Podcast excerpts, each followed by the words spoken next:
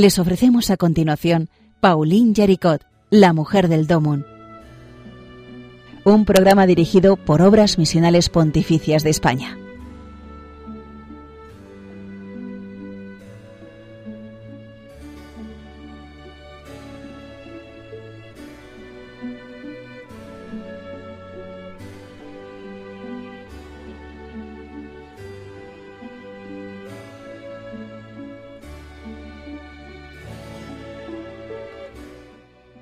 Un saludo a todos los oyentes de Radio María. Soy Rafael Santos y con un equipo de obras misionales pontificias encabezado por el padre José María Calderón, estamos aquí dando a conocer eh, detalles de la biografía de Paulina Yaricot para luego mm, descubrir más adelante muchas más cosas en torno a ella, no solo el relato de los acontecimientos de su vida, sino todo lo que ahí se esconde tanto en el entramado de, mm, del contexto religioso de su momento con figuras eh, apasionantes que se entrelazan en su vida, como también en su propia espiritualidad y en todo lo que ella puede enseñarnos, porque realmente es una figura eh, apasionante. Eh, Paulina Yaricot Obras Misionales Pontificias, claro, eh, está haciendo con mucho gusto esta, esta exposición de, la figura de Paulina porque es la fundadora de la obra de la propagación de la fe, una de las obras misionales pontificias, y eh, de alguna manera es la, la, que pone las bases de lo que va a ser en nuestros días una celebración tan, una jornada tan conocida y tan importante para la misión de la Iglesia como es el Día del Domum. Pues con ese deseo de conocer no solo esta faceta, sino muchas otras más, porque es como una caja de buenas sorpresas la vida de, Paulina, pues seguimos aquí avanzando.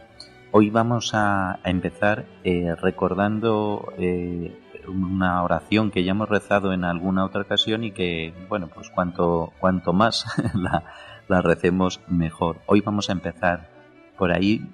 y además eh, sabiendo que esta oración eh, de alguna manera resume también eh, momentos muy importantes de la vida de, Paulina a, los momentos a los que ya nos vamos a ir acercando en el, en el curso de este relato de,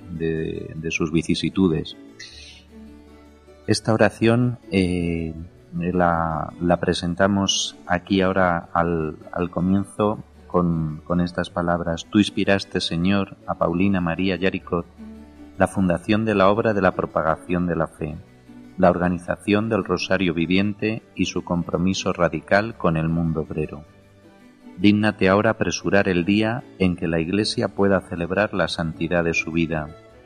Haz que su ejemplo arrastre a muchos cristianos a entregarse al servicio de la evangelización, para que los hombres y mujeres de hoy en toda la tierra descubran tu amor infinito, manifestado en Jesucristo nuestro Señor, que vive y reina contigo en la unidad del Espíritu Santo por los siglos de los siglos. Amén. Hemos dejado a, Paulina en un momento en que, después de esa conversión radical tras escuchar eh, un sermón del abate Wood en, la parroquia de San Niceto en Lyon. En esa en ese mm, proceso de conversión ella eh, se transforma mm, interiormente y lo refleja incluso en, en su propio aspecto exterior que pasa de ser el de el de una joven muy preocupada del aspecto de la moda, de la elegancia, a, una, joven que se viste de la manera más sencilla como las obreras de la fábrica de su padre eh, y que incluso en su familia les deja bien claro que, no, va, no va de bromas la cosa. Ella se ha, se ha, presentado ante ellos y les ha dicho para que estén tranquilos a, sus familiares, a sus hermanos, a su padre, que nadie se preocupe por mí, desde hoy todo para mí será Jesucristo. Y, es verdad que, el deseo de, Paulina de entregarse al Señor, ella ve que consiste en una gran misión, eh, una misión que mm, ella tiene clarísimo que la, quiere realizar unida al Papa y al servicio de la Iglesia. Ella lo visualiza así, es como, como una, una imagen muy potente en su corazón el poder eh, ofrecer ese servicio para que, muchas almas eh, puedan eh, disfrutar de, de, todo el beneficio espiritual de, la Iglesia, de la comunión en la Iglesia. Y claro, evidentemente, ¿cómo puede ser esto? Pues en, ese, en ese deseo de comunión con el Papa, de fidelidad a Él, y de mm, poner las fuerzas también al servicio de, lo que el Papa como vicario de Cristo pues va, va indicando como orientación a la Iglesia. Eh, Paulina se ve llamada mm, a algo grande, pero es verdad que su situación hay que, hay que hacerse cargo, es bastante sorprendente. Ella no sabe exactamente eso grande a lo que, a lo que se siente llamada, no ve ni qué es ni cómo llegar a ello porque hay que hacerse eh, esa composición de lugar de situarnos en el siglo de XIX y ver mm, que ella es una mujer, es laica, no es religiosa y eso significa una situación mm, mm, difícil de como de, de ubicar para cómo poner en marcha eso a lo que ella se siente llamada. Porque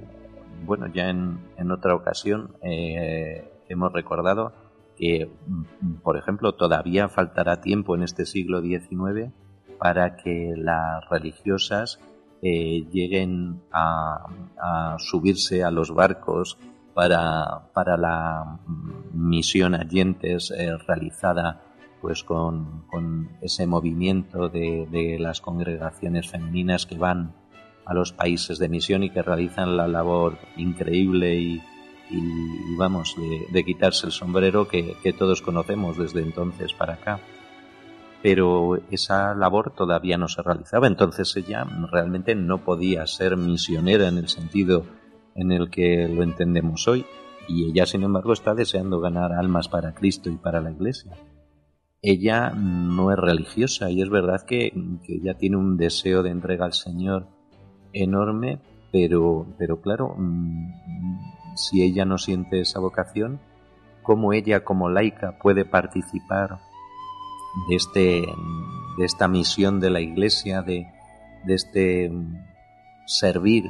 a Cristo a través del servicio a todos eh, como ella desea?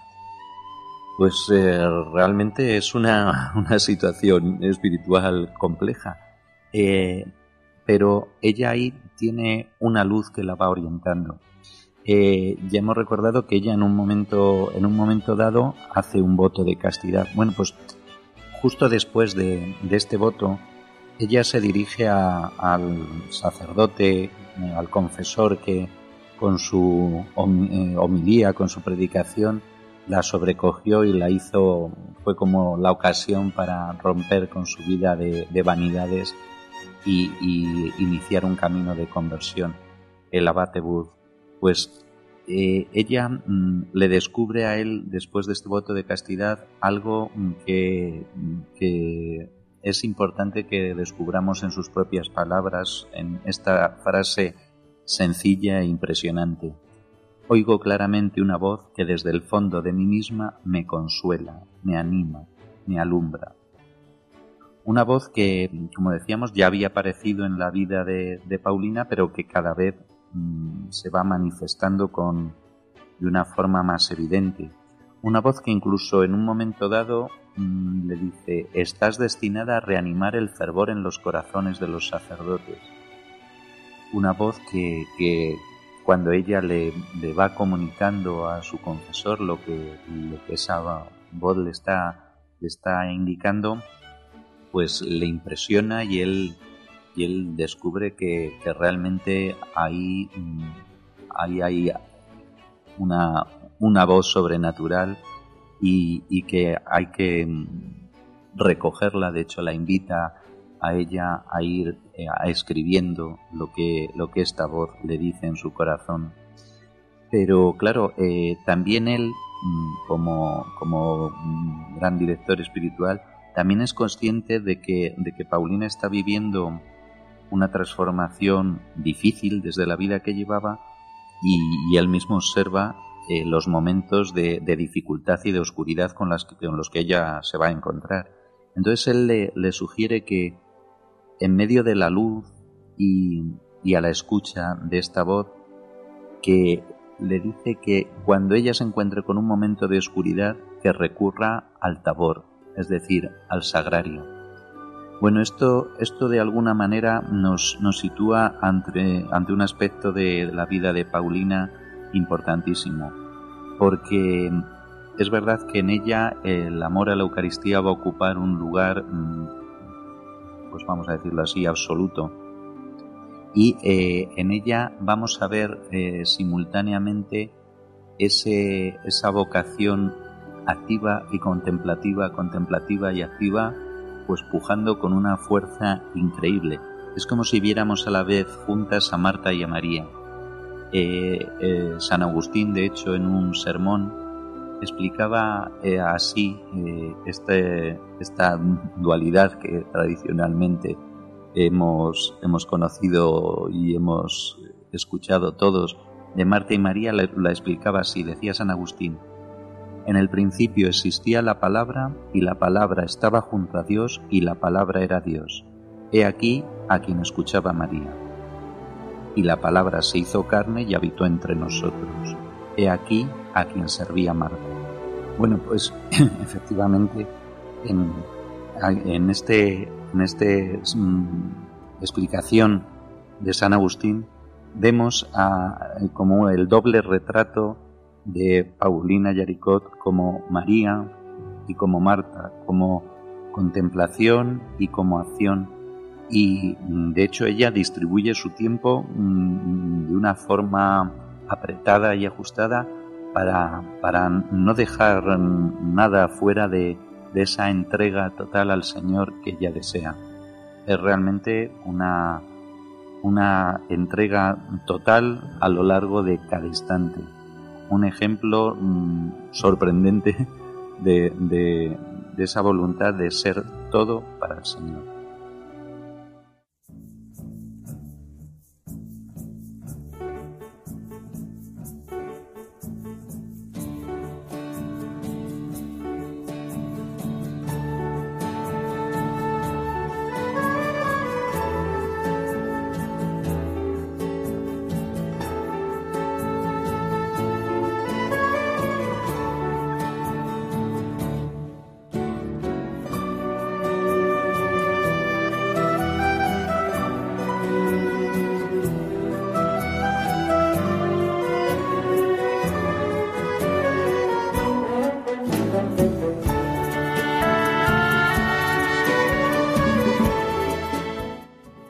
Seguimos poco a poco avanzando en el tiempo y nos encontramos en el sábado anterior a Ramos, al domingo de Ramos de 1817.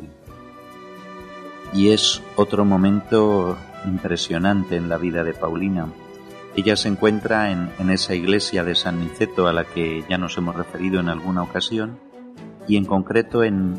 la capilla de Nuestra Señora de la Gracia. Está ahí rezando ante el sagrario. Y ahí el deseo de, entrega de, Paulina se va a encontrar con, una propuesta de esa voz a la que me he ido refiriendo antes y una voz que la llama a ofrecerse como víctima y con una con una unas palabras una frase pues muy concretos le dice a Paulina, ¿quieres sufrir y morir conmigo? Paulina realmente eh, siente un deseo ferviente total de, entrega y ella tiene muy clara la respuesta, pero también tiembla al, al contestar. Pero efectivamente ella, ella quiere sufrir y morir con el Señor, se entrega a Él y él acepta esa, esa propuesta que, que, a su vez Paulina acoge, acoge en su corazón. Y mm, en este momento impresionante que ella, ella misma recuerda, ese, ese miedo y a la vez esa confianza total que le hace superar el miedo para, para entregarse al Señor efectivamente hasta la muerte. Y recuerda a continuación en su relato Paulina, eh, se me respondió que si quería ser obediente y fiel, Jesucristo se serviría de la Santa Comunión para transformarme en Él y absorberme en su ser infinito. Bueno, aquí vemos eh, de nuevo cómo la, Eucaristía va, a ser el, sustento de, Paulina, el centro de su vida. Y mm, eh, con todo esto, con este momento de, tal intensidad, de, entrega absoluta y, total al Señor para, para compartir con Él ese, ese deseo de, entrega a los hombres del Señor, ella eh, está con todo, con toda esta experiencia tan, tan fuerte, tan intensa, está situándose en las puertas de lo que podemos considerar la primera obra de Paulina Yaricot, que son las reparadoras del corazón de Jesús. Eh, tenemos que, fijarnos en que estamos hablando de 1817, en un momento en que Paulina pues, aproximadamente tiene 18 años. Y, ella ya después de esa transformación que le ha llevado a poco salir de lo que es el espacio de, su clase social y, sentirse cercana igual a, las obreras de las fábricas, a las criadas, eh, a, las personas, que, a las mujeres que están trabajando en, en, oficios sencillos, en ese, en ese momento ella ve que con ellas precisamente mm, tiene una ocasión de proponer la oración, la adoración, la reparación de ofensas a la Eucaristía. Y, ella misma lo, recuerda en una frase, dice, fue entonces cuando experimenté la necesidad de reparar tantos abandones, abandonos y ultrajes que empezaba yo a compartir con el divino corazón de Jesús. Fijaos qué bonito esto. Abandonos y ultrajes que empezaba yo a compartir con el divino corazón de Jesús.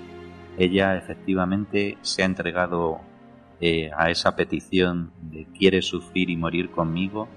y ella mm, siente esos ultrajes al corazón de Jesús eh, como, como ofensas a,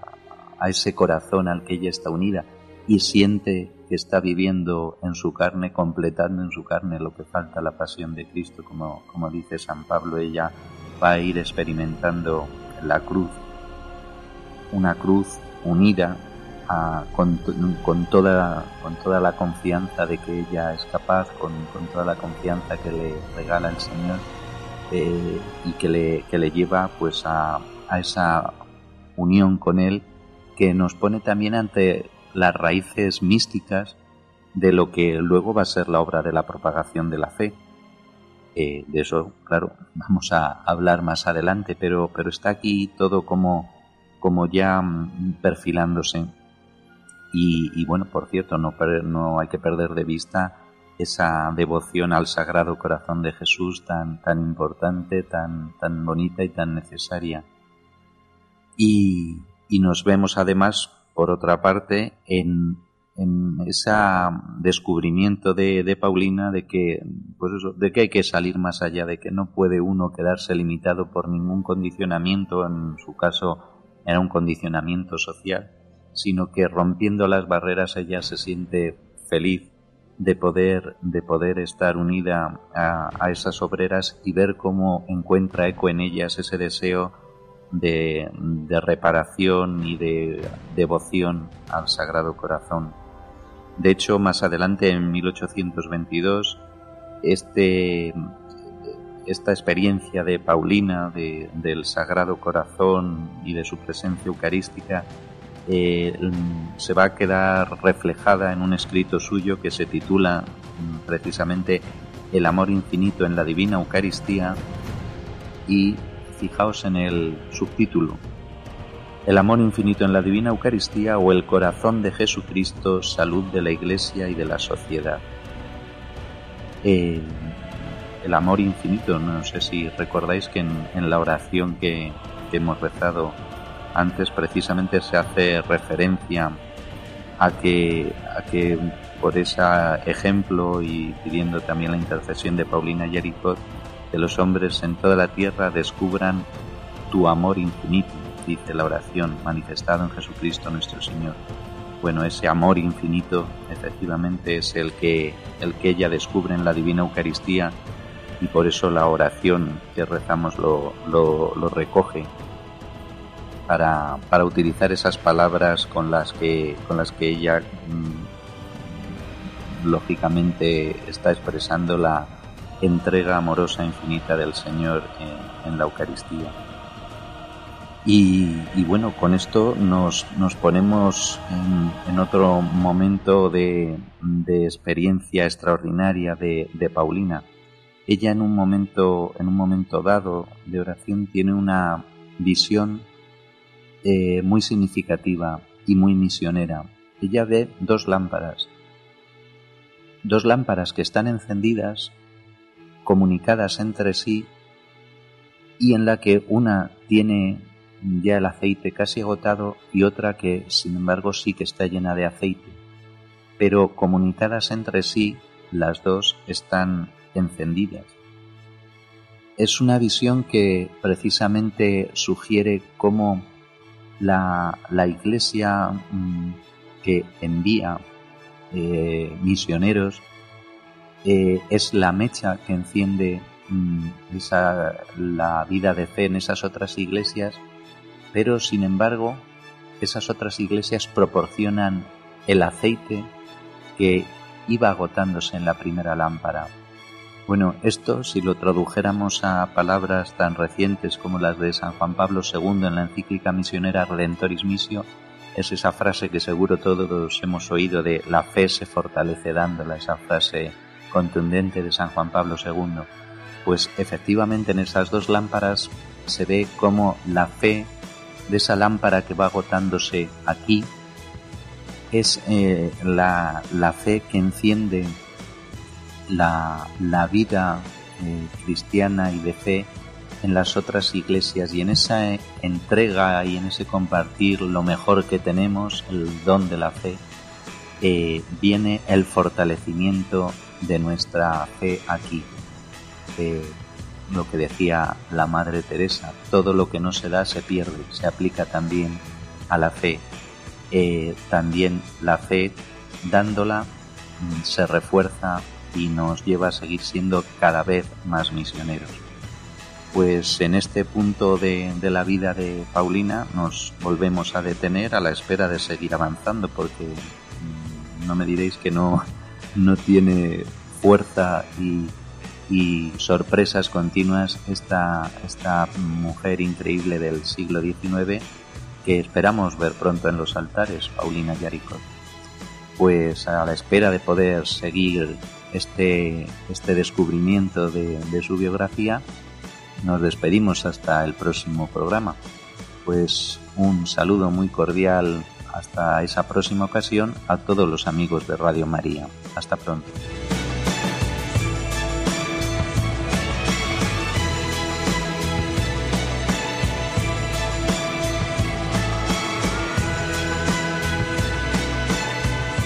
Han escuchado en Radio María Pauline Yaricot, la mujer del Domun. un programa dirigido por Obras Misionales Pontificias de España.